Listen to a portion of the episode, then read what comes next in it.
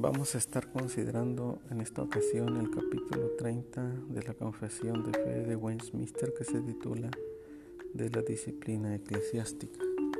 Les quiero leer en Mateo 16, verso 19. Y a ti te daré las llaves del reino de los cielos, y todo lo que atares en la tierra será atado en los cielos, y todo lo que desatares en la tierra será desatado en los cielos.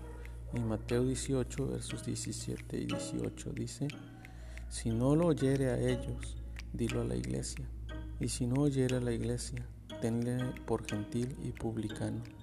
De cierto os digo que todo lo que atéis en la tierra será atado en el cielo, y todo lo que desatéis en la tierra será desatado en el cielo. Esos son los textos sobre la disciplina que debe de existir en la iglesia.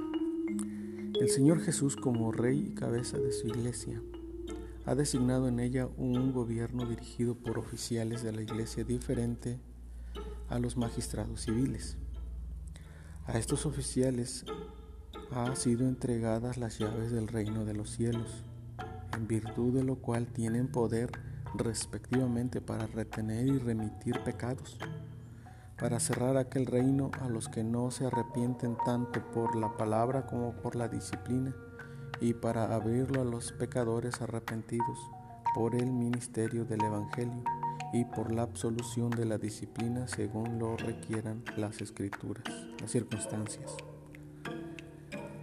La disciplina eclesiástica es necesaria para ganar y hacer volver a los hermanos que ofenden para disuadir a otros a cometer ofensas semejantes, para repugnar de la mala levadura, para purgar de la mala levadura que puede infectar toda la masa, para vindicar el honor de Cristo y de la santa profesión del Evangelio, y para prevenir la ira de Dios que justamente podría caer sobre la iglesia si ella consintiera que su pacto y sus sellos fuesen profanados por ofensores notorios y obstinados.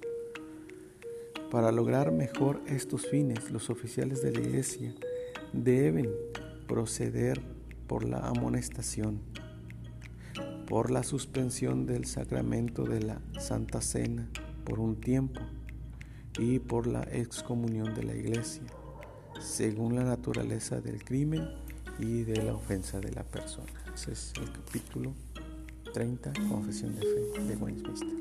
Dios les bendiga, hermanos y hermanas.